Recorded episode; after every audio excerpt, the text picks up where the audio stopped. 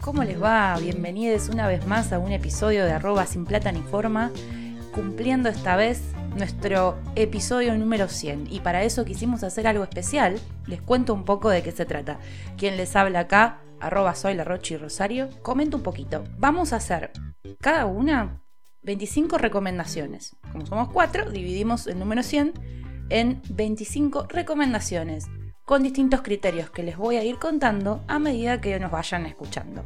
Vamos a empezar entonces por arroba monita con navaja, nuestra querida Juli, que nos preparó 25 reseñas de los animes de su vida, los animes que a ella le gustan, que ella quiso reseñar. Así que adelante. ¿Qué tal sin platas? Sean bienvenidos a nuestro episodio número 100. ¿Lo pueden creer? Porque yo no. Estoy completamente extasiada con con mirar el recorrido de este casi año, porque ya estamos a punto de cumplir el año también, y no puedo creer que hayamos hecho 100 episodios, ustedes saben que somos gente muy manija, pero no paramos de confirmarlo, y creo que esta cifra, este hito, es una muestra más de lo mucho que nos gusta hacer este podcast, de lo mucho que disfrutamos de este proyecto. Y en este caso en particular decidimos traerles 100 recomendaciones 25 cada una de nosotras y como no podía ser de otra manera, yo acá les voy a traer 25 animes para que despunten el vicio los que son otakus, fellow otakus del otro lado, que sé que hay varios, porque ya lo comprobé eh, con algunas de las dinámicas del Instagram.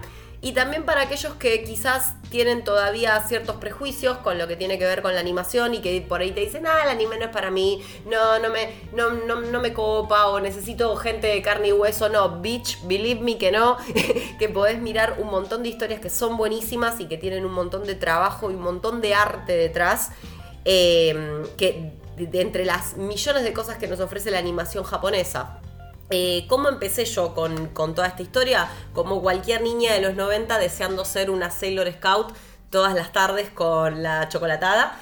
Entonces también miraba un poquitito de Dragon Ball Z a la mañana antes de irme al colegio y también por supuesto a los Caballeros del Zodíaco o Saint Seiya como me gusta decirle ahora porque con los años me he vuelto bastante snob respecto a la manera de referirme a los animes que me gustan. Y después vino la vida, después vino la sociedad con sus conceptos y sus ideas que en general te alejan mucho de vos mismo.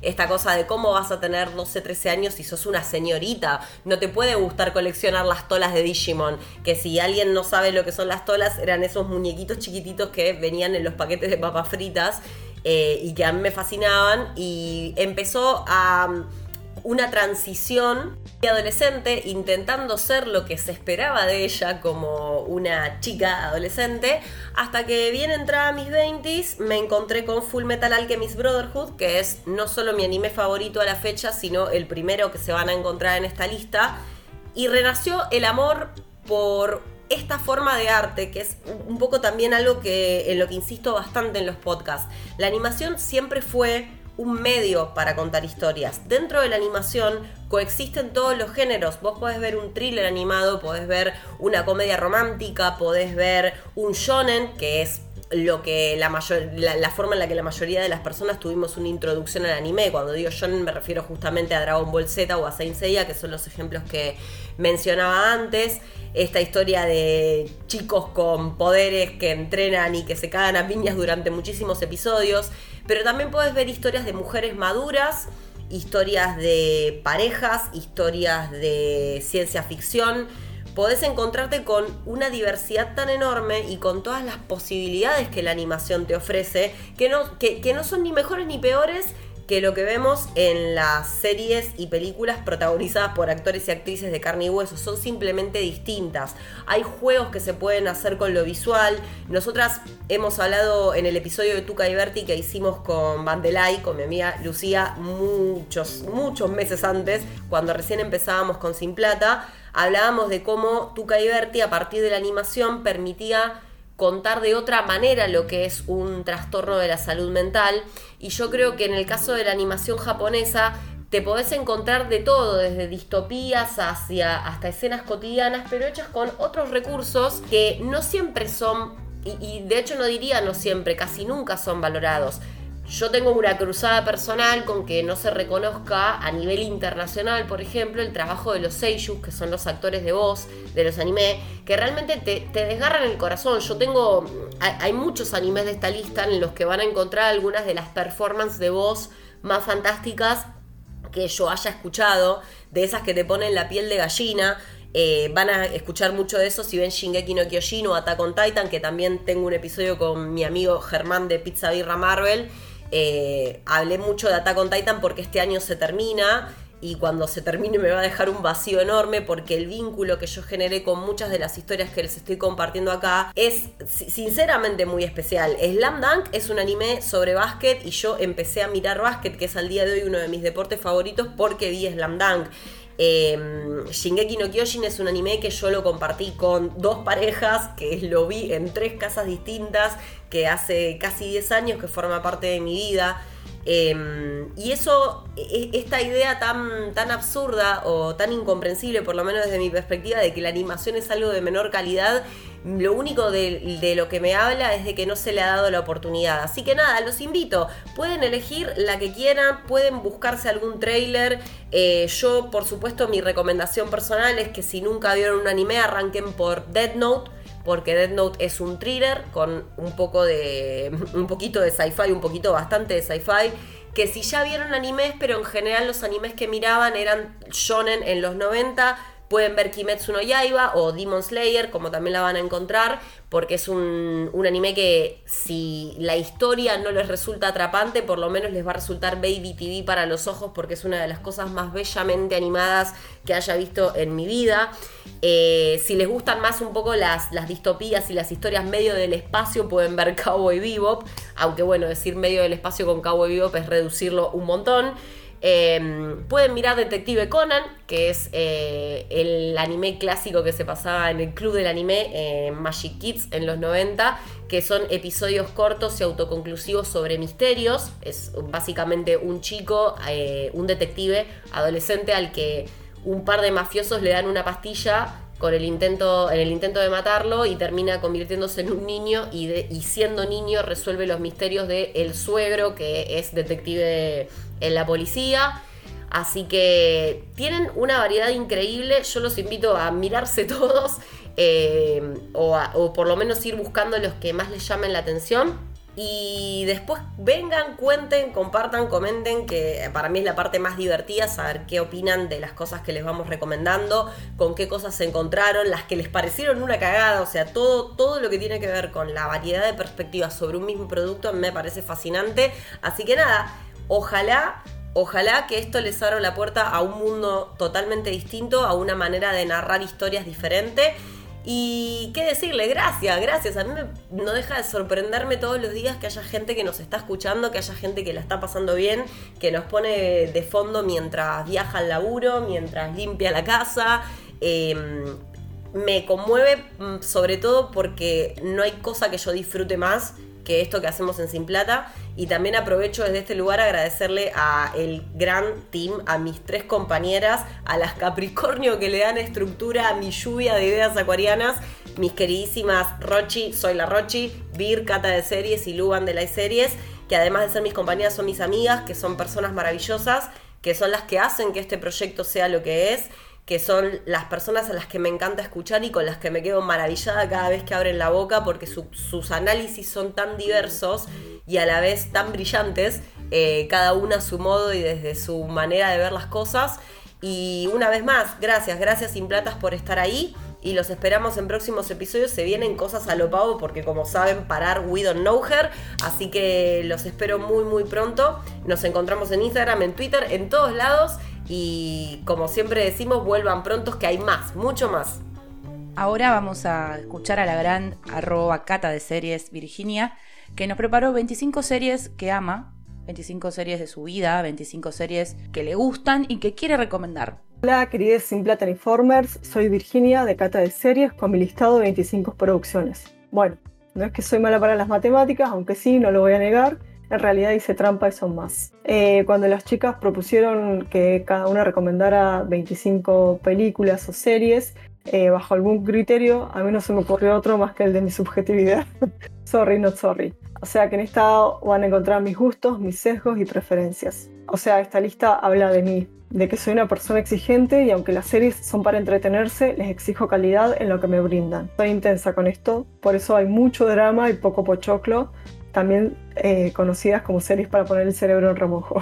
Como todas las personas, mi tiempo es escaso, así que suelo elegir cuidadosamente qué veo. Quiero hacerles una advertencia, este listado no es un ranking, sino justamente lo que les estoy diciendo, una expresión de mis gustos. Dentro de este listado hay muchas series que ya me han escuchado hablar porque les hemos dedicado episodios, por lo cual no hay mucha sorpresa. También hay algunas agrupaciones como notarán. La primera es una de las categorías que más disfruto, las series de autor o autora, es decir, producciones de tintes biográfico que muchas veces son escritas, dirigidas, creadas y actuadas por la misma persona. Ejemplo, Atlanta, Rami, Rain Dogs, Insecure, Mo, Somebody Somewhere, Sort of. O también, como las suelo denominar, series pequeñas de gran corazón. El grupo que sigue son las series de ciencia ficción que me abrieron la cabeza, que me permitieron pensar en el destino de la especie humana, en las formas que nos organizamos, en el deseo colectivo, hacia dónde queremos ir y qué futuros queremos evitar. Ahí encontrarán The Expanse, For All Mankind, The Last of Us y la recientemente emitida The Power. Un tercer conjunto son los policiales británicos, lo digo así para no dejar afuera a Vigil, que es una serie escocesa. Esta gente sabe hacer tramas muy retorcidas en torno a crímenes y policía, y esas historias, a su vez, tienen un trasfondo dramático desarrollado igual de bien que la parte del thriller. Están acá Line of Duty, Happy Valley, esta es estadounidense, pero eh, tiene todos los elementos de los británicos. Es Mare of Easttown, Vigil, y acá hay otra pequeña trampa, Slow Horses, que es una serie de espía y no de policías, pero bueno, quería incluirla. Como ven, en el listado hay, hay pocas sitcoms porque me gustan más las comedias dramáticas, con humor inteligente, con personajes no estereotípicos, sino defectuosos, que utilizan el sarcasmo y el humor negro para hacernos reír de la tragedia de existir. Arre. Acá debo reconocer que Apple ha sido la que mejor lo ha conseguido con series como Trying, Shrinking y Ted Lasso. Dentro de este universo de comedias que provocan placer porque te hacen cosquillas en las neuronas, hay otras como The Great, Minx, Hacks, The Marvelous Mrs. Maisel, protagonizadas por mujeres de todos los tiempos con la cabeza y la lengua afilada, abriéndose paso en un mundo dominado por varones. También encontré del otro lado del Atlántico comedias inteligentes protagonizadas por mujeres. La irlandesa de Rick Girls, We Are Lady Parts y Fleabags. Y ya que eh, volví al Reino Unido, hay tres miniseries dramáticas que me parecen joyas de la corona. Arre, que no me escuchen las irlandeses. Muy distintas entre sí, son un puñal directo al cora. Me refiero a I May Destroy You, This Going to Hurt y Normal People. Antes de cerrar, voy a hacer mi espacio de memoria y berrinche trayendo dos series que cancelaron y me jodió mucho porque eran buenísimas. Una es Glow, de un grupo de mujeres que hacen un show de lucha libre que estaba renovada y por la pandemia decidieron no continuarla. Y la menos conocida, Wayne, una serie original de YouTube que a diferencia de Cobra Kai, que Netflix la compró para continuarla, esta solo fue adquirida por las plataformas para distribuirse. Es sobre un pibe muy violento que decide recuperar el auto de su recientemente fallecido padre. Para ello emprende un viaje en moto con una amiga por la costa este, de Boston a Florida, y termina con un cliffhanger increíble. Hay varias series que están en el listado que no nombré, pero se pueden imaginar por qué están, otras que aún no han terminado de emitirse y me pregunto si seguirán tan buenas como hasta hoy. Pero están porque lo que vi hasta el momento me parece digno de incluirse en esta lista. Ahora sí, ya me voy, no sin antes hablarles de la serie que me arruinó la cabeza. Es una miniserie francesa que se llama El Colapso. Hay una remake mexicana de Dix que no he visto. A través de 8 episodios de menos de 20 minutos, filmados en plano secuencia, es decir, sin cortes en la toma, nos cuenta cómo podría ser el fin de nuestra humana existencia como resultado de un colapso ambiental, cómo nos comportaríamos, el impacto de las diferencias sociales en la supervivencia y a la vez cómo en algún punto la situación hace que esas diferencias pierdan relevancia. La solidaridad, la desconfianza, el miedo, intentos de organización y resistencia es muy impactante porque es algo que ves como posible final. No he conocido a persona que la haya, vista, que la haya visto y haya salido indemne. Y bueno, hasta acá llegué con mi subjetiva y calificable lista de series. Espero que algunas les generen curiosidad y se animen a verlas. Chao, nos escuchamos en la próxima vuelta. Ahora vamos a escuchar a la enorme, a la grosísima productora de este podcast que es arroba bandela y series, Lucía, que preparó 25 documentales sobre la industria del cine y de series. La verdad que chapo. Buenas, yo soy Lucía, a.k.a. Banda y Series, y este es mi aporte para el episodio número 100 de Sin Plata ni Forma. Plot twist no tiene que ver con series, o más o menos, pero bueno, no, no directamente, no van a ser 25 series recomendadas por mí. Eh, antes de meterme en esto, quiero agradecer a mis compañeras Julieta, Rosario y Virginia por acompañarme y acompañarnos en este proyecto y quiero agradecerle a todos ustedes que están escuchando porque la verdad que escucharnos a nosotras durante 100 episodios y por todo lo que se viene me parece un montón y les agradezco enormemente. Nos pueden comentar si quieren que hagamos algún especial sobre algo. A lo mejor hay muy buenas ideas, estoy segura que hay muy buenas ideas que todavía no se nos ocurrieron. Eh, o si quieren que chusmemos alguna serie, película o documental o tema de la industria. Vamos con mis recomendaciones. Corría en los años 90 y yo era una niña bastante asocial, o sea, no muy diferente a lo que soy ahora. Eh, vivía a través de la tele, o sea, me pasaba todo el día viendo la televisión. Eh, veía programa tras programa, yendo y viniendo entre los pocos canales que había en ese entonces.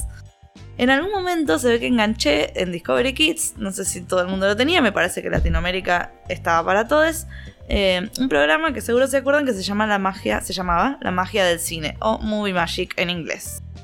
En la magia del cine mostraron cómo se hizo Jurassic Park y esa famosa escena del vaso vibrando y quedé enloquecida. Sí, soy una nerd, eh, esto está clarísimo. Eh, quizás estoy confundiendo, o sea, puede ser que esto lo haya visto después en algún behind the scenes, en E! Entertainment o algo así. Me pueden comentar, porque la verdad que no sé si encontré si esto realmente sucedió en esta magia del cine, etcétera. Desde ese momento entendí que me gustaba mucho ver el detrás de escena, o sea, amo ver las películas, pero me gusta mucho también ver cómo se hace, cómo se filma, cómo se edita, cómo se preserva, cómo se musicaliza, cómo se premia y además cómo fue evolucionando esto que me encanta de generación en generación, década tras década, desde las primeras películas o, o filmaciones hasta lo que es ahora. Es por eso que hoy en este especial que estamos haciendo, mis 25 recomendaciones son documentales y docuseries de este mundo detrás de cámara, sobre directores o incluso algún director hablando de las películas que lo hicieron querer hacer lo que hace. Hasta van a encontrar uno sobre un señor que hizo los pósters más populares de Hollywood. Metí también un par de docus sobre tres mujeres en la industria, un documental sobre Writer's Room y otro sobre una serie hermosa y poco valorada. O muy valorada por la crítica, pero no tan vista, y em, lamentablemente cancelada. Eh, obviamente varios de estos documentales, la mayoría, eh, hay que descargarlos y probablemente se dificulte mucho encontrar subtítulos en español. Quizás está en inglés. Si no las consiguen me avisan a mí, yo trato de, resolver el problema. Si consiguen subtítulos en inglés, cuando la bajan, eh, hay algunas páginas que los traducen los subtítulos, así que ahí les podemos ayudar. Em, la lista la van a encontrar en el posteo, acá abajo, en un link a Letterbox. Fíjense en algún lado en la ficha de la película de Letterbox que dice en qué plataforma está, si es que está en alguna plataforma. Eh, no incluí The Movies That Made Us, pero la pueden encontrar fácilmente en Netflix porque también es algo que está, está buenísimo como lo hicieron. Entre mis favoritas en la lista van a ver Drew, The Man Behind the Poster, un señor que hizo todos los pósters de las películas de George Lucas, de Steven Spielberg, entre otras muchísimas, tipo las de Harry Potter, y me encanta porque las hacía, o sea, obviamente lo pintaba y es un arte que ya no está, y es una lástima, así que acá pegan como mi nostalgia. Eh, otro documental que es sobre cómo se preservan las películas, cómo se van eligiendo las películas para recuperar, porque también es como toda una cosa muy artesanal y manual. Este documental se llama These Amazing Shadows. Eh, seguramente está en YouTube, fíjense. El año pasado salió un documental sobre Ennio Morricone y cómo básicamente inventó el arte de hacer una banda sonora original que forme parte de las escenas tanto como los actores y los diálogos. Pueden completar esta idea con otro documental sobre eh, bandas sonoras que se llama Score. Side by Side es un documental sobre la evolución de lo fílmico a lo digital y está comentado por todos nuestros directores favoritos, así que ese está re bueno, lo pueden ver por ahí. Eh, y otros de mis favoritos de la lista son un documental que hizo Sylvester Stallone sobre los 40 años de, o sea, cuando se cumplieron los 40 años de Rocky. Hay uno sobre la vida de Clint Eastwood que está fantástico, salió también hace poco y otro sobre James Cameron, averiguando cómo realmente se hundió el Titanic eh, y si lo representó bien en su película. Y hay uno que está re bueno, es sobre Nora Ephron, que bueno, fue escritora, fue periodista, pero obviamente escribió cuando Harry conoció a Sally, que es una obra maestra para mí, eh, y dirigió algunas otras películas. Eso es todo, gracias por escucharnos, gracias por bancar este proyecto y gracias a mis compañeras por ser parte de esto también. Y por último, acá les voy a dejar con mi selección de 25 películas independientes de distintas partes del mundo que he visto a lo largo de mi, podemos decir, primera aproximación al cine y que son muy queridas, muy cálidas y bastante extrañas, así que disfruten. ¿Cómo están? Mi nombre es arroba la Rochi, Rosario, y les voy a recomendar 25 películas indies barra independientes que marcaron mi vida y que las fui encontrando y me fueron encontrando a mí. Empiezo, solo voy a hacer una lectura de, de los títulos, directores y directoras y los años, quizás algún comentarito que se me va a escapar, porque bueno, voy a empezar desde la película número 25 para arriba y ya después no voy a decir los números. Lars y la chica real de Craig Gillespie del año 2007 es una película con Ryan Gosling que me encantó, me parece súper interesante para ver eh, las enfermedades mentales en pantalla, me fascinó. Savage Family de Tamara Jenkins, también una película del 2007 que tiene una joven Laura Linney y un chap fallecido Philip Seymour Hoffman, fascinante. Eagle vs. Shark, Los inicios de Taika Waititi, una película del año 2007, australiana, maravillosa. Last Days de Gus Van Sant, una película del año 2005 inspirada en la leyenda del rock Kurt Cobain. Take This Balls de Sarah Polley del año 2011, una película que la verdad nadie conoce pero es fascinante con Seth Rogen y Michelle Williams. The Page Turner, una película francesa de Denise de Decourt del año 2006. Bellísima. My Summer of Love de Paweł Pawlikowski del año 2006 con una Emily Blunt comenzando su carrera, una gran historia queer hermosa. Las mujeres verdaderas tienen curvas, una película mexicana del año 2002 dirigida por Patricia Cardoso con una América Ferrera, una actriz muy muy famosa mexicana que rompe todo, una película que sentó las bases de, quizás una gran lucha del presente en el pasado, que es la gordofobia.